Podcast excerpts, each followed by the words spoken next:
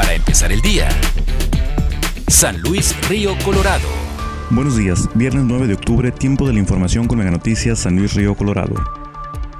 Con el propósito de atraer mayor inversión del sector empresarial en San Luis Río Colorado, se instaló el Consejo Consultivo en el OPRODE que será presidido por el contador José Torres Gutiérrez y el empresario Leonardo Limón. Así lo dio a conocer Leonardo Limón, quien fungirá como vicepresidente del nuevo Consejo Consultivo, el cual señala es de suma importancia para detonar la economía del municipio aprovechando sus ventajas como frontera. El empresario señala que desde hace varios años han recorrido el país en busca de nuevas empresas que deseen invertir en San Luis Río Colorado, ya que por ser frontera cuenta con una puerta comercial que puede brindar mejores opciones para los empresarios que las fronteras de Y Tijuana, Baja California, las cuales siempre están saturadas. Finalmente dijo que con la nueva administración de la aduana y el respaldo de las autoridades locales será más fácil impulsar la reactivación económica en la frontera de San Luis Río Colorado.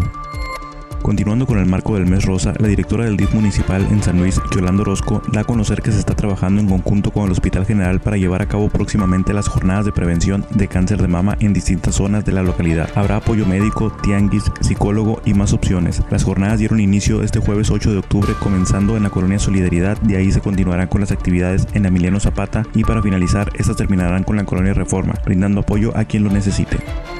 La veterinaria zootecnista de San Luis Colorado, Guadalupe del Toro, hizo un llamado a la comunidad para que tomen mayor conciencia sobre los distintos tipos de maltrato animal que existen, ya que señala que en San Luis Colorado es muy común que se den este tipo de actos violentos en contra de las mascotas, principalmente entre perros y gatos, los cuales al no ser esterilizados por sus dueños provocan una proliferación de animales en abandono. En ese sentido, lamentó que a las autoridades municipales no les interesa destinar recursos o apoyos para evitar este tipo de acciones, ya que señala que en repetidas ocasiones han solicitado el apoyo del alcalde Santos González Yescas y del director de Salud Sin embargo no han recibido una respuesta.